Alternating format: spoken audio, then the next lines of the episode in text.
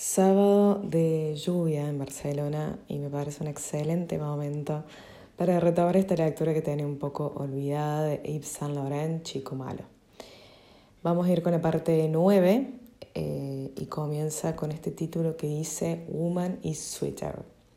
Sodomía, felación, cunilingus, pederastía. Padre, ¿por qué suenan tan mal estas palabras? Masturbación puede ser divertida. Únete a la sagrada, Kama Sutra, todo el mundo. Sodomy, Her, Gad McDermott, 1969. Una de las imágenes más exquisitas de Yves fue tomada por la fotógrafa Martine Barat. Bloque sólido atravesado por dos ojos absorbentes, Saint Laurent se enfrenta al objetivo. Para su vecina de Trouville sigue siendo el pequeño Matthew, delante de una amiga quizá no tenga necesidad de esconderse. A menudo disimula o baja la mirada. Lleno de pavor, su mirada es lo último que se comunica con el exterior. Es una llamada de angustia, un SOS, una invitación a entrar en su mundo interior. Barrat ha logrado captar la fuerza de su mente. Martín Barrat vive en Nueva York, donde desde hace más de 30 años fotografía a los habitantes de Harlem. Ibs colecciona sus imágenes. En Nueva York le pedí a Martin una copia de Woman's is Sweeter, la misteriosa película sobre Yves Saint Laurent que hizo en 1969, pero la cosa parecía complicada. La película nunca salió a la luz.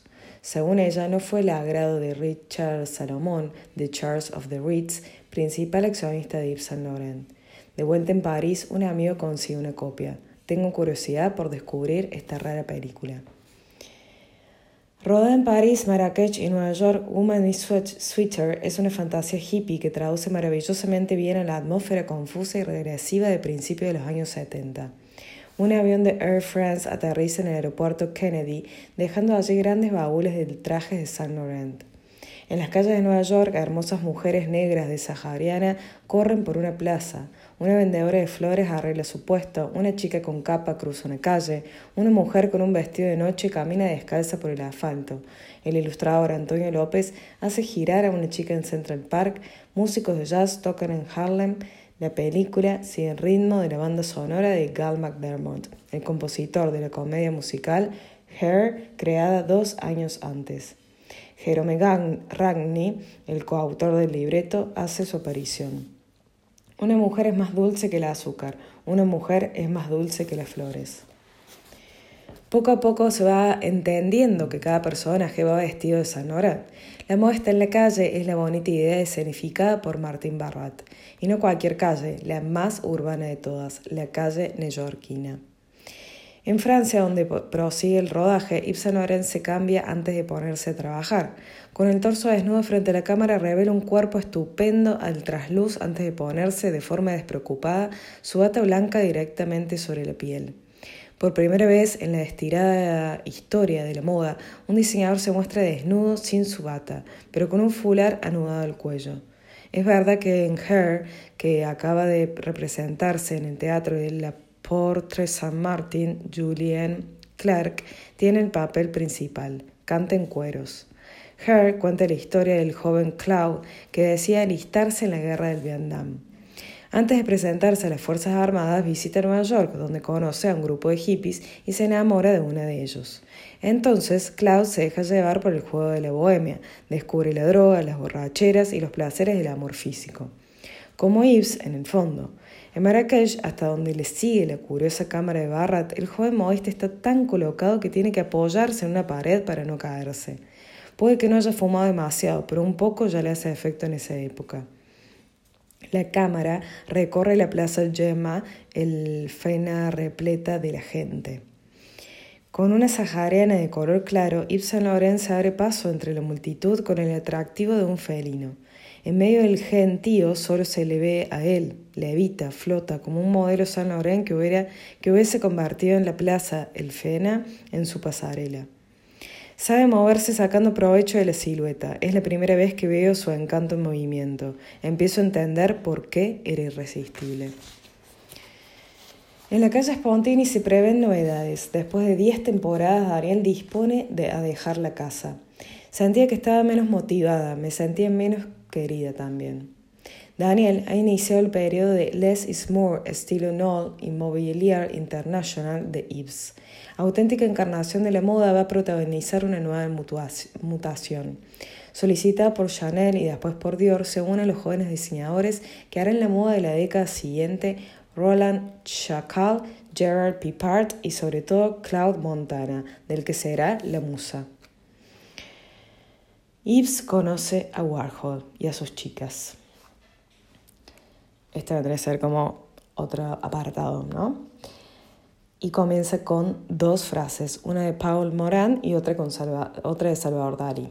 La de Paul dice, hay en Wild, como en Cocteau, esos femeninos pasivos, un prodigioso don de asimilación inmediata y de mimetismo. Y Dalí dice, realmente haría falta para Francia una parada en el culo que viniera de América. Hablo evidentemente de arte y de pintura. Al llegar a la plaza Bauban, con su Tekel Maurice inmovilizado bajo la axila, Warhol vuelve a enternecer a Yves. Aparte de su pasión por los perros falderos y el shopping, estos dos polos de influencia tienen otro punto en común, la timidez. Al té del domingo, Warhol llega acompañado de una representación de inadaptados marginales de la Factory. Jet Johnson, su novio platónico, y su hermano gemelo Jay, sus amigos Corey Tippin y Donna Jordan. Por otra parte, de Saint Laurent estaban Lulu, Betty, Clara y Philip Collin, y luego los respectivos managers Fred Hughes y Pierre Berger. Delgado, hijo de una familia tejana que trabajó para la familia de Benin, los riquísimos coleccionistas de Boston, Hughes es el único miembro de la Factory que viste ropa de Savile Row. Tras un, breve flirteo con Lulu, Hughes se enamora de Clara mientras Lulu tiene una aventura con Eric de Rothschild. La modelo Patty de Darbanville y el actor Helmut Berger también hacen acto de presencia. Yves conoce a Andy desde hace un tiempo. Vio su primera exposición parisina en la Galería Sonavent en 1965. En su viaje a París, Warhol, que, había, que ha descubierto que obtiene más atención de la prensa si forma pareja con una mujer espectacular, posa en Paris Match con su musa Eddie Sedgwick, desnuda bajo un mini abrigo de bisón. El verano anterior en Nueva York, Yves y Betty pasaron tiempo con él descubriendo la nueva Factory de Union Square y saliendo por la noche. Yves se sentía muy a gusto con Andy, no intercambiaban demasiadas palabras. El inglés de Yves no era tremendo y Andy no hablaba nada de francés, pero nos divertíamos muchísimo, dice Betty Catrux. El primero tiene 34 años, el segundo 42. Los dos hombres son locomotoras, aún no leyendas. Warhol está subyugado por los famosos y Saint Laurent halagado de que se siente atraído por él. No obstante, se interesa más por Maurice, el perro, que por el universo del artista americano. En otoño de 1970, Warhol acaba en París el rodaje de una película L'amour, justo después de haber expuesto en el Museo de Arte Moderno. Como un mono erudito que se disputa en los snobs de la Coffee Society, va de cena distinguida en cena distinguida. Pierre e Yves, que lo han tomado bajo su protección, lo llevan a casa de Marie eh, Hélène de Rothschild en el suntuoso Hotel Lambert diseñado en el siglo XVII por Le Beau, en la isla de San Luis. De, en la isla de San Luis. La etiqueta y las fortunas de la vieja Europa impresionan a Warhol. A Andy le gustaba mucho París. Allí era más valorado que en Nueva York y eso le encantaba. Resultaba muy glamoroso si, si una artista era muy importante para los europeos, todo el mundo lo apreciaba, diría más tarde Jet Johnson. El tono de la entrevista a Warhol en el telediario es hilirante. Personalidad inquietante de las artes, de las letras y del cine, Andy Barol. Representa el arte pop, el arte popular, que exalta los objetos de la vida cotidiana, dice el presentador de la Office de Radio Fusion Television France, con solemnidad. Con grandes ojos de conejo asustado y tras un par de gafas, Warhol parece un muchacho enclenque con remolinos en el pelo. Le preguntan si el, dinero, es importante. Sí, responde con indolencia. Permite hacer lo que uno quiera. Ir de compras, por ejemplo, es lo que ha hecho toda la semana con Yves, delegando el rodaje de film en sus asistentes. Yves amuebla el futuro apartamento del número 55 de la calle Babilón, en el que han empezado las obras. Mantienen el revestimiento original Art Deco. Con Yves o Pierre, pero también con Karl Lagerfeld, Warhol va, a mercadillos a las joyerías de la calle Saint-Honoré o los anticuarios de la calle Saint-Denis y Beaubourg, especialistas en los años 20 y 30. Andy compraba objetos Art Deco continuo. Además, volví. Andy compraba objetos Art Deco continuo, además. No sé qué es continuo. Volvía con joyas grandes brazaletes de los años 40 que me encantaban, recuerda Clara. Warhol adora gastar. Comprar es más americano que pensar, dice. Robert Bayois, eh, que acaba de establecerse en París con su mujer Cheska, consulta sus libros. Warhol le compra una cubertería de plata Puy Forcat, joyas de Jean Desprez, objetos de cerámica de Henry Simen, obras de bronce de Jean Durand y muebles de André Groult, Jean-Michel, Frank Jacques, Emily Rugelman o Pierre Lengrian. A Robert Bayos, eh, Andy Warhol le propone un trueque, su retrato a cambio de un mueble art deco. El anticuario rehúsa, pues prefiere el dinero al contado. En su galerista, Iliana Sonavent, quien inicia a Andy en el Art Deco, entonces caído en el olvido, perdón, vamos a nuevo. Es su galerista Iliana Sonavent quien inicia a Andy, a Andy en el Art Deco, entonces caído en el olvido. En la avenida Madison expone mezclados con los cuadros mobiliario y fotografía, pero París es una mina más rica que Nueva York y Pierre e Yves le informan de las ventas más interesantes. Por ahora se aloja en el Meurice o en el Crillon, esperando la adquisición por parte de Fred Hughes de un gran loft bajo un techo de cristal en el número 15 de la calle de la calle Cherche Midi que saturará de mobiliario Imperio. Al final del día, Yves y Andy pasan por el rodaje del Amour, parte del cual se rueda en el apartamento de Carl. Además de Lagerfeld, tres adolescentes de la Factory, Patty Darbanville, John Ford y Donna Jordan, protagonizan la película un remake versión Warhol de cómo casarse con un millonario. Yves está, sobre todo, fascinado por el vestuario de Donna, vestido de los años 40 con hombreras, pintalabios potentes y tacones de plataforma. Tanto uno como otro, Warhol y Saint Laurent, prestan enorme atención a las demás, incluso si parecen excesivamente distantes. Siempre apartados, incapaces de entablar relación con los demás, de dialogar, de intercambiar. Yves se siente fascinado por la superficie, la apariencia, el detalle y lo visual. Toda su concentración mental pasa por la mirada. Las investigaciones de Warhol son más elaboradas. Nunca he visto a alguien más curioso que Andy, afirman William Brooke que acaba, acabará siendo uno de sus íntimos. No solo observa, sino también sondea. Andy, que no juzga a nadie, adoraba que le contaran cosas con total libertad, dice Clara. Hacía preguntas directas sobre la vida sexual. Un día Pierre le reveló que llevaba un crocking, juguete sexual que permite intensificar y prolongar la erección. En materia de estilo y tendencias urbanas, Warhol es un experto. Andy comenzó en la moda. Antes de convertirse en pintor, ganó mucho dinero diseñando zapatos. Ese universo le interesaba y además respetaba a Saint Laurent, dice William Burke. Poppins, el libro, de, el libro que Warhol dedicó a los años 60, constituye un auténtico compendio de estilo. 45 visiones sobre moda, drogas, nuevas boutiques, discotecas, ropa y accesorios, nada escapa a su ojo. En inauguraciones, fiestas, bares, clubs nocturnos como el Max Kansas City, en todos los sitios en los que la gente va a lucirse, Andy, el dandy, escruta con frialdad las exhibiciones de vestuario. Varios años antes que Yves Saint Laurent detecta la influencia de Carnaby Street en las calles neoyorquinas. Sus descripciones de las nuevas boutiques son tan secas como los análisis de mercado. El fantástico sofá rojo de la Factory es un centro salvaje de la fashion. Un montón de chicas ordinarias se sienten en él para convertirse en musas de la moda. Intercambian pendientes, accesorios y consejos de belleza. Crean sus nuevos looks. Influidas por la feminidad ultrajada de transvestis como Candy Darling o Odin, que andan alrededor de Warhol, las chicas compran prendas de los años 20 y 30 en Canal Street.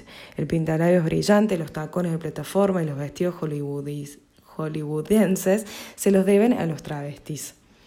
Todos y todas desean estar en el rodaje de la película de Warhol y ver su fotografía en las revistas.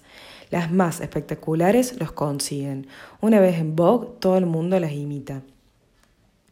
Warhol no es solo un animal de la moda, sino también entiende perfectamente las transformaciones sociales que la moda anuncia.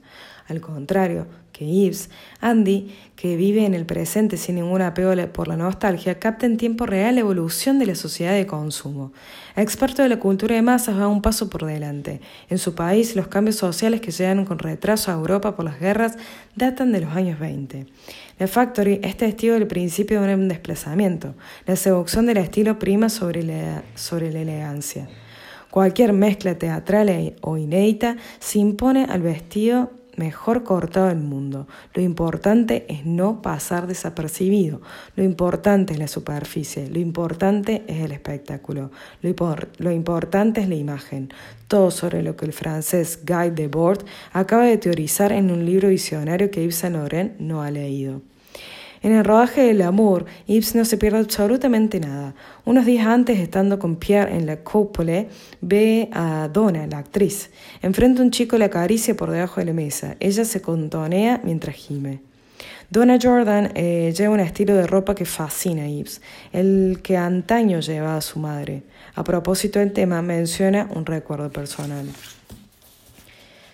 Era durante la guerra, estábamos cerca de Orán en el campo, mi padre estaba ausente y mi madre podría decirse que huyó. Fue un baile que se celebraba en una base militar americana. Nosotros, los niños, le seguimos escondidas acompañados por el personal de servicio. Queríamos ver bailar a mamá.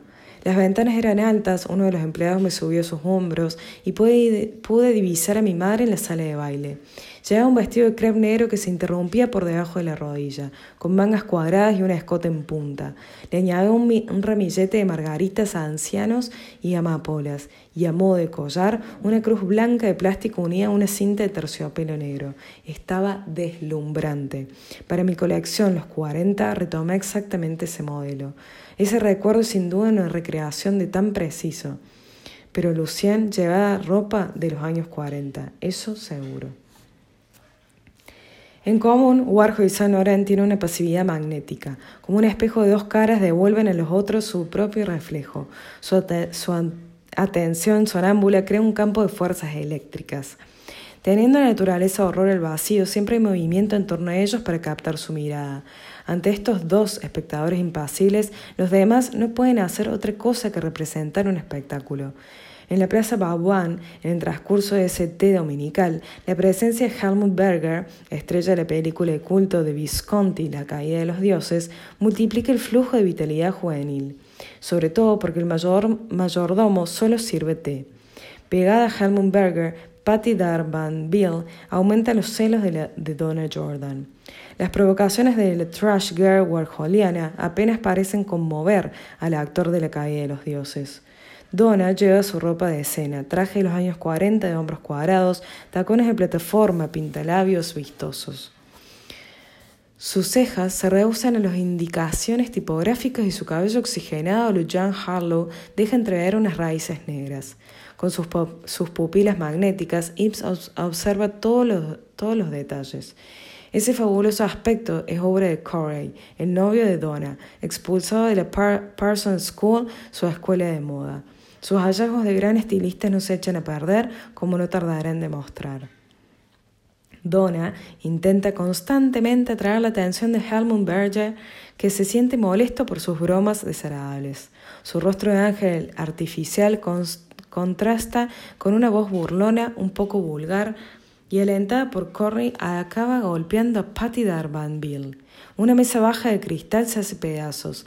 El partido entre el nuevo mundo y la vieja Europa acaba en el hospital americano. En su próxima colección, Yves Saint Laurent va a provocar un escándalo.